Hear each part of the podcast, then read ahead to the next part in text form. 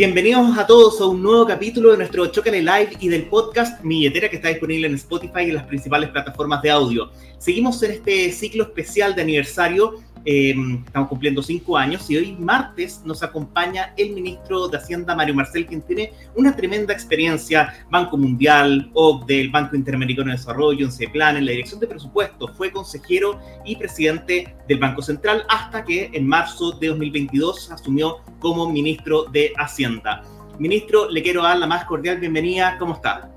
Eh, muy bien, eh, mucho gusto de poder conversar con usted, eh, Max, y partir por felicitarlos por su quinto aniversario. Muchísimas gracias, ministro, y muchas gracias también por venir a contarnos un poco eh, todo lo que está pasando con la economía y también las acciones que está eh, realizando el gobierno. Eh, para partir con la conversación, quería preguntarle por su análisis sobre la economía chilena en este 2023 que acaba de terminar. Bueno, yo diría que este es el año en el cual finalmente logramos recuperar un cierto equilibrio en la economía chilena después de cuatro años de tremenda volatilidad y, mucha incertidumbre. ¿no? Pensemos que a diferencia de otros países, eh, nosotros ingresamos en la crisis del COVID-19 ya con una crisis previa, como era eh, ¿cierto? el estallido social de fines del 2019, y salimos de una manera también más compleja, porque aquí en Chile, ¿cierto? especialmente durante el 2021, eh, se tomaron una serie de medidas que inyectaron una enorme cantidad de liquidez a la economía, lo que hizo crecer de manera impresionante el consumo y eso generó eh, presiones inflacionarias y un desequilibrio en la cuenta corriente de balanza de pagos que para el cual hubo que invertir mucho esfuerzo eh, en el 2022 y 2023 para eh, terminar de eh, para terminar de recuperar o de eliminar esas presiones que estaba recibiendo la economía chilena. Eh, durante el 2023 eh, todo eso se fue finalmente materializando. tuvimos una, una caída del consumo, del consumo privado en particular, eh, al mismo tiempo, eh, ¿cierto? Se, eh, la, inflación cayó desde el máximo que alcanzamos en agosto del 2022 de 14,1% hasta el último dato que tuvimos en diciembre del 2023 de 3,9%. Es una, es una caída de la inflación muy significativa. similar a la que ocurrió también con el déficit de cuenta corriente de balanza de pagos, que pasó de cerca del 10% del producto en el año terminado en el tercer trimestre del 2022 a eh, un 3,5% del producto a fines del 2023. Eh, eso eh, lo que es interesante es que ocurrió sin que se produjera una recesión. ¿ah? por supuesto que fue un año en que no, no vimos crecimiento, ¿cierto? Eh, probablemente cuando tengamos ya las cifras de cierre del 2023 vamos a tener un crecimiento muy cercano a cero, eh, pero para el nivel de desequilibrio que, con el que partió la economía a comienzos del 2022 creo que es un, es un logro haber logrado eh, eliminar ese desequilibrio sin inducir una gran recesión. Eh, y entonces con eso, eh, ¿cierto? desde fines del 2023 ya estamos en condiciones de mirar eh, un poco más a largo plazo, a situarnos en una perspectiva de crecimiento y no solamente ver cifras azules, sino que ver cómo las podemos volver más azules para poder ¿cierto? ampliar la capacidad de crecimiento de la economía chilena hacia el futuro. Justamente sobre eso le quería preguntar, ministro, porque el gobierno está impulsando un, pacto, ¿cierto?, de crecimiento económico, progreso social y responsabilidad fiscal.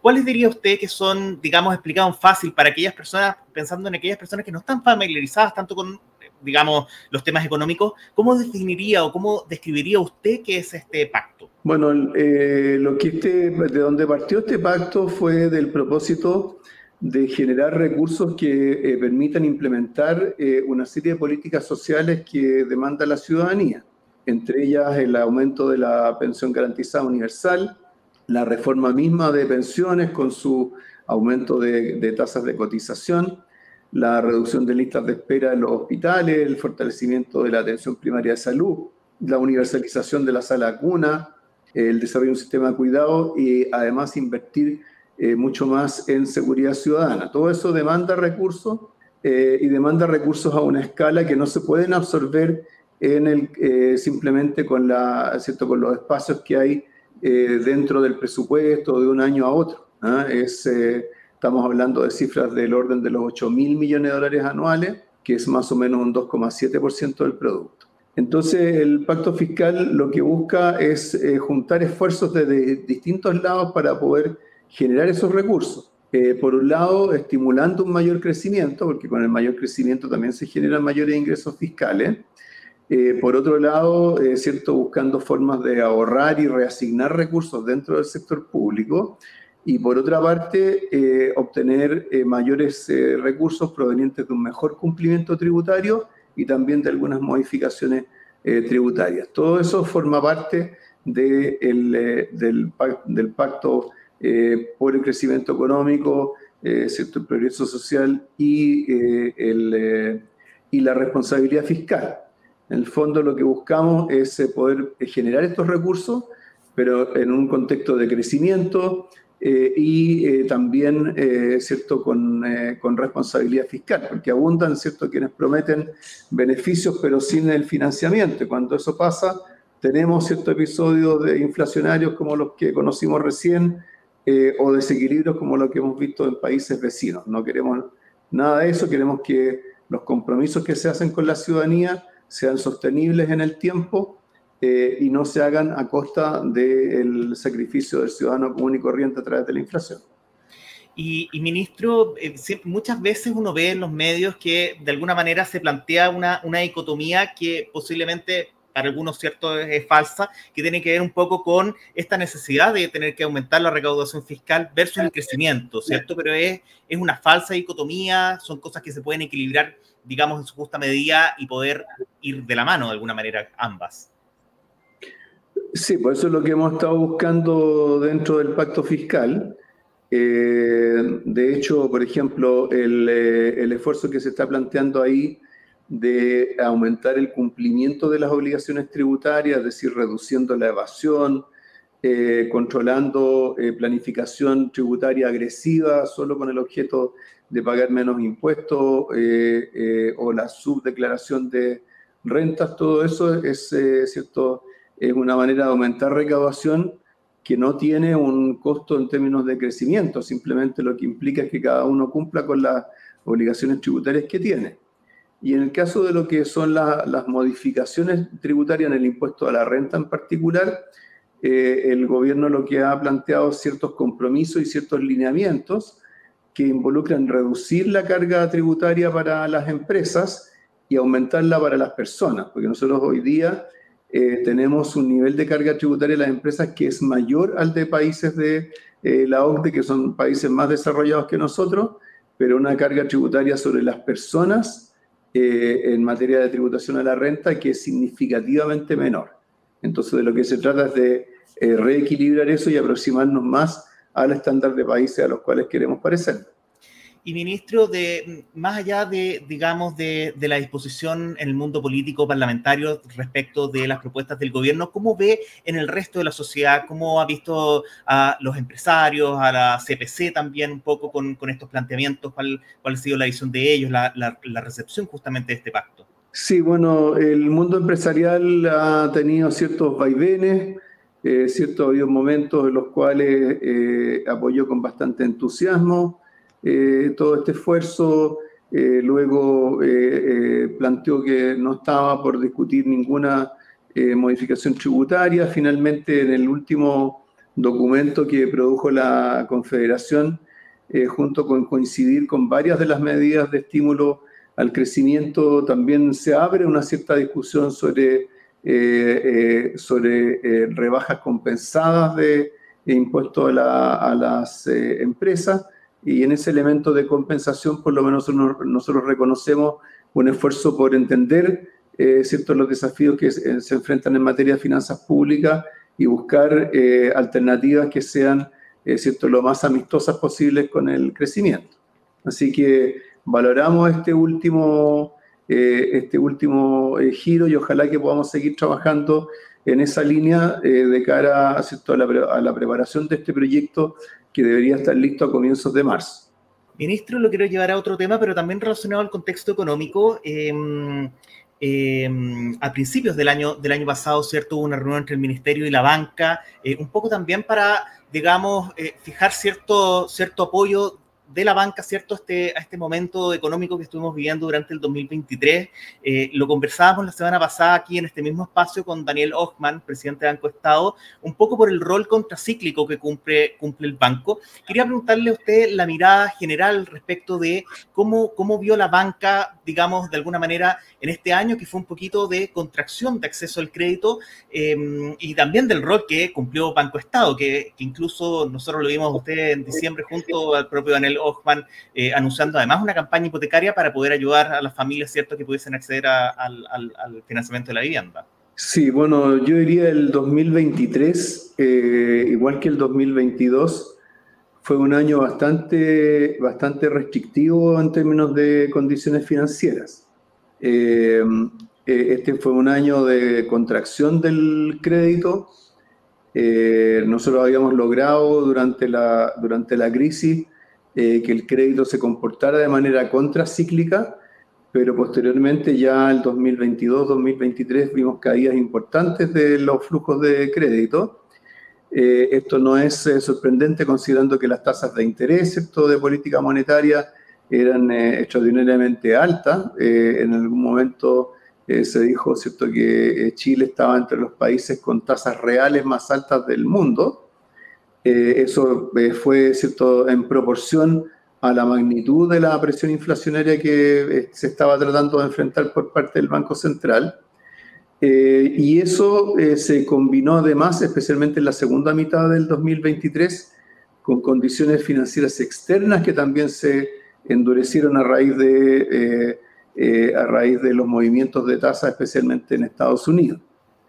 Eh, hacia finales del año ya eso tendió a aliviarse un poco a nivel internacional, eh, pero todavía no lo vemos reflejado eh, de manera muy clara en términos de las condiciones financieras en Chile. Probablemente vamos a tener que esperar un poco más, pero ya este año 2024 debería ser considerablemente más favorable. Deberíamos empezar a ver caídas de las tasas para créditos hipotecarios, por ejemplo. Eh, mayores flujos de financiamiento para las empresas a través de eh, crédito comercial eh, y deberíamos ver también surgir más competencia a raíz de la, de la entrada en vigencia de la ley FinTech que se aprobó hace algún tiempo atrás y para la cual se ha estado dictando toda la reglamentación necesaria. ¿ah? pero yo creo que hay, en esto hay que ser bien eh, bien claro. O sea, el 2023 fue un año eh, muy restrictivo desde el punto de vista financiero. Eh, aún así, la economía logró evitar la recesión, pero ahora ya, cierto, el, el, crédito ya tendría que estarnos ayudando a empujar la reactivación durante el 2024 de la mano de la, del propio movimiento de las tasas de política monetaria que va a estar, eh, eh, que ha estado implementando el Banco Central y que va a seguir implementando durante los próximos meses. Y ministro, siguiendo con, con, los bancos, ¿cierto? Hemos visto en las últimas semanas mucha preocupación por parte de la banca respecto eh, del impacto que está teniendo la ley de fraude, ¿cierto? Sobre todo por un presunto mal uso respecto a esta ley. ¿Comparten desde el gobierno esta, esta preocupación? Hemos visto incluso en los últimos días, incluso al sindicato Banco Estado exponiendo en la Comisión del Senado, junto también a otras, a, la Asociación de Bancos, a las cooperativas, también al propio Banco Estado. Eh, ¿Cómo ven esto? Y, si eh, eh, se está discutiendo ¿cierto? Ciertas, ciertas reformas, pero un poco ahí se están compartiendo desde el gobierno esta, esta preocupación por, por cómo se está de alguna manera usando esta ley.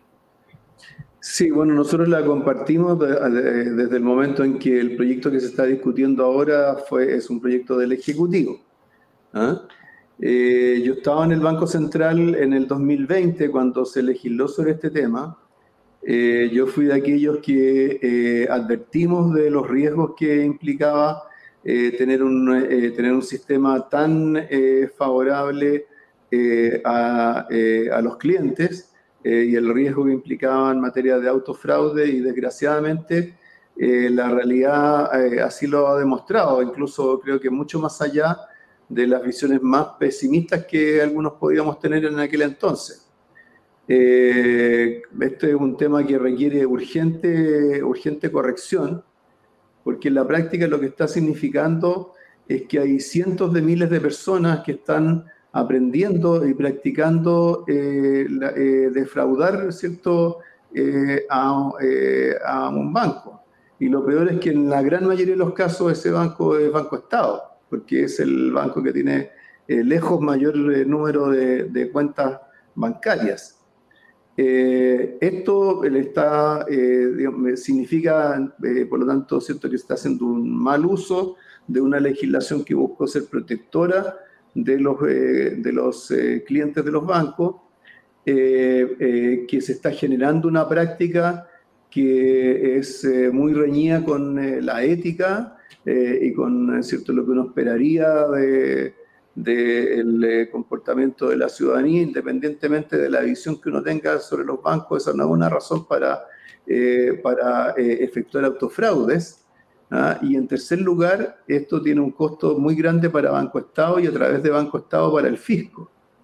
¿ah? Eh, producto de estos, eh, de estos fraudes masivos, eh, el Banco Estado está, está perdiendo recursos por más de 200 millones de dólares en el año, que de otra manera habrían, habrían sido transferidos al fisco y se podrían haber usado en, eh, en políticas sociales, en resolver problemas de las personas.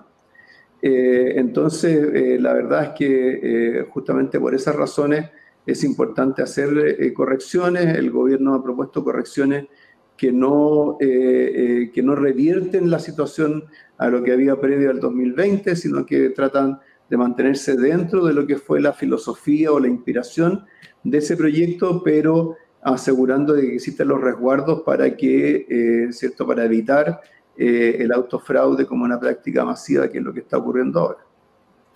Estamos conversando con el ministro de Hacienda, Mario Marcel, en este ciclo especial de cinco años de Chocale. Eh, ministro, lo quiero llevar a hablar de educación financiera y para esto tenemos una pregunta especial de una persona que probablemente hoy día digamos, en términos mediáticos, es muy destacado en educación financiera, que tiene una pregunta que va a compartir para usted en el siguiente video. Por acá, Francisco Ackerman, quería preguntarle cuál es su visión sobre la educación financiera y desde el gobierno cómo se está abordando este tremendo tema, que feliz de ayudar a que mejore. Muy bien. Bueno, la educación financiera es, eh, es una competencia esencial para eh, el mundo de hoy. Eh, todos nosotros, ricos, pobres, santiaguinos, de regiones, hombres, mujeres, nos enfrentamos día a día a decisiones que son de carácter financiero. A veces no los reconocemos como tales, pero la decisión, ¿cierto?, de efectuar una inversión determinada, comprar un bien durable, tomar un crédito, usar una tarjeta, eh, todo eso tiene, ¿cierto?, implicancia financiera. Eh, y eh, al mismo tiempo, eh, los mercados son muy creativos, van generando nuevos productos, nuevas ofertas, ¿ah? que es importante que la gente tenga los elementos para poder evaluar si le, es conveniente o no usar ese tipo de producto. en Chile hoy día, ¿cierto? estamos en este punto porque Chile es un país que tiene, por ejemplo, un alto grado de bancarización, en buena medida gracias a lo que ha hecho eh, históricamente Banco Estado, ¿cierto? Con la cuenta RUT, eh, Chile está a la cabeza de América Latina en términos de la proporción de la población que tiene cuentas bancarias. Eh, las cuentas bancarias, sobre todo las cuentas RUT, tienen, ¿cierto? ofrecen un servicio financiero de, de básicamente de transacciones, para transacciones, eh, pero eh, junto con eso van surgiendo otros productos, productos de ahorro, de inversión, de seguros, etc. Eh, cuando aquí en Chile se han hecho estudios, encuestas, mediciones, lo que constatamos es que hay una proporción importante de la población con un bajo conocimiento en materia financiera, lo cual además es especialmente preocupante entre los jóvenes. y eso eh, ha llevado a que eh, ya desde hace varios años se vengan desarrollando una serie de iniciativas de educación financiera. El Banco Central es especialmente activo en esa materia, también lo es eh, Banco Estado, la Comisión para Mercados Financieros, y por supuesto también el, el, Ministerio de Hacienda, la, Asociación de Bancos, etc. este año ah, se han generado una serie de productos nuevos que ayudan a la, a la educación financiera. por ejemplo, la CMF dentro de su sitio web hoy día ya tiene ¿cierto? una eh, una aplicación que permite conocer el nivel de deuda de las personas eh, tomando eh, todas sus distintas fuentes de crédito, por ejemplo. y al mismo tiempo contiene en esa misma página también hay recursos que se pueden utilizar para poder gestionar mejor esas, esas deudas de tal manera de, minimizar el peso que tienen sobre el presupuesto de la familia. Eh, nosotros eh, eh, hemos presentado también un proyecto que está junto con el tema de los fraudes con tarjetas bancarias. hemos presentado un proyecto que le da facultades adicionales a la, a la CMF para regular la información sobre pago mínimo de las tarjetas de crédito, que hoy día, cierto, muchas veces la gente cuando le, le llega la cartola electrónicamente, automáticamente paga el mínimo pero ocurre que ese mínimo no, no incluye las cuotas de pago eh, al contado en tres cuotas o seis cuotas, y cuando esas cuotas no se pagan, eh, automáticamente se transforman en un crédito con intereses. ¿Ah? Eso la gente muchas veces no lo sabe. Eh, ahora ¿cierto? está este proyecto para darle más facultades a la CMF para regular ese tipo de cosas.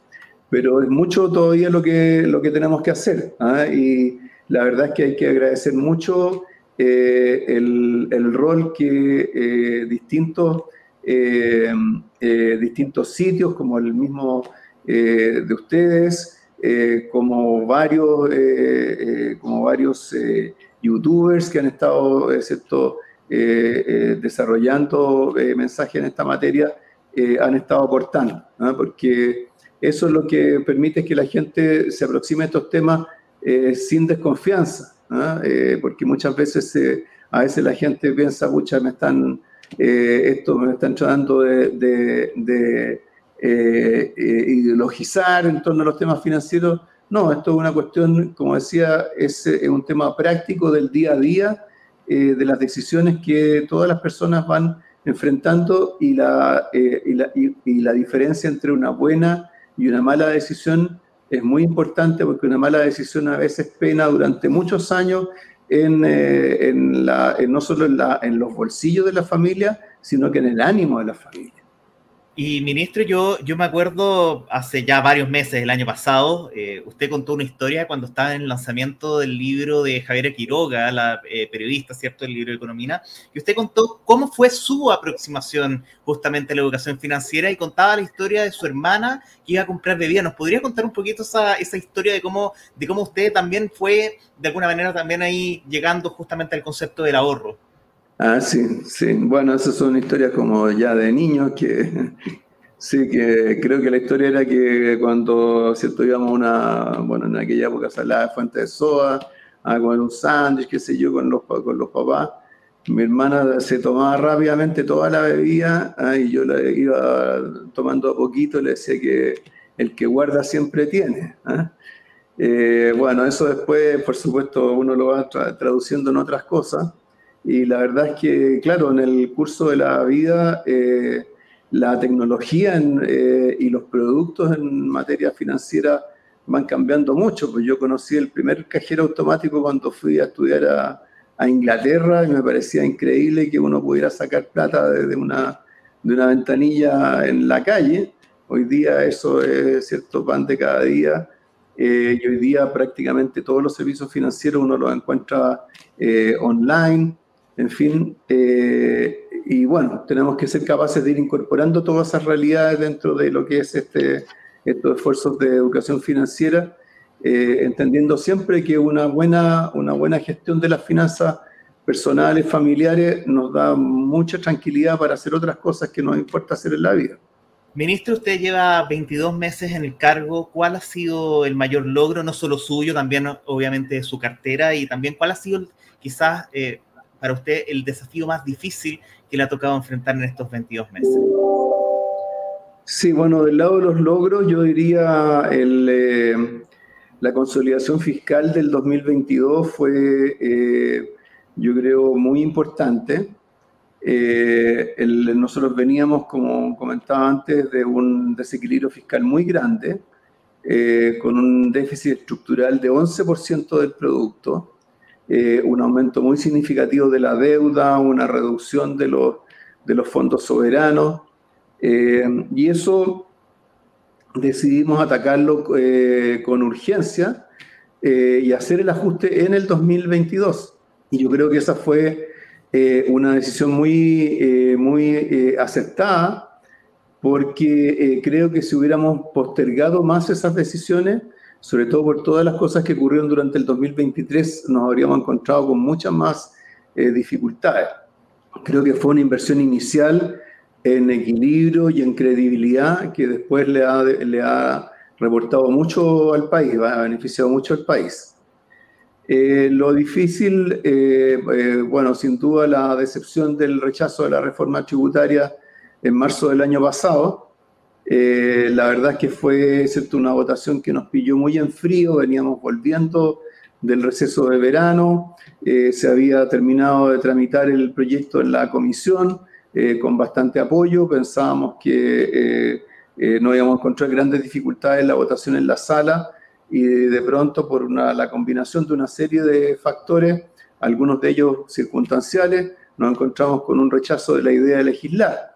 Y eso ha significado perder todo un año, ¿cierto?, de tramitación, pero hemos tratado de que no sea un, año totalmente perdido y en buena medida cierto el hecho de que hayamos, nos hayamos movido en la dirección de, este, de, esta propuesta de pacto por el crecimiento económico, el bienestar social y la sostenibilidad fiscal, eh, en buena medida muestra que eh, hemos sido capaces de agregarle valor escuchando ¿cierto? A, una serie de otros actores eh, que tienen planteamientos legítimos y tienen muchas veces buenas ideas que lo hemos ido incorporando dentro de esa agenda. Así que ahora que ya estamos en la etapa ya de implementación eh, de la misma, eh, creo que también hay que, hay que valorar ese esfuerzo, pero sin duda, eh, si hubiéramos podido hacer todo eso un poco más rápido, sin la interrupción que significó el rechazo en general de la reforma tributaria, podríamos estar mirando con bastante más tranquilidad los próximos, los próximos años. Ahora tenemos que apurarnos para ponernos al día y espero que lo podamos hacer entre ahora eh, y mediados de año cuando ya hayamos podido avanzar con las nuevas propuestas en esta materia. Ministro, le queremos agradecer por su tiempo, por venir a acompañarnos acá en chocale.cl y por cierto también a los que nos están viendo eh, durante esta tarde, pero también a quienes nos escuchan después a través de nuestro podcast. Así que muchísimas gracias. Gracias a usted. Chócale. Muchas gracias. Eh, agradecemos al ministro Mario Marcel, ministro de Hacienda, por acompañarnos este martes en un nuevo Chocale Live. El próximo martes 23 a las 12 nos acompañará Solange Bernstein, presidenta eh, de la Comisión para el Mercado Financiero. Recuerda que esta y todas las conversaciones las puedes revivir en chocale.cl slash live y por supuesto también en Spotify. Que tengan una muy buena tarde. Chao, chao.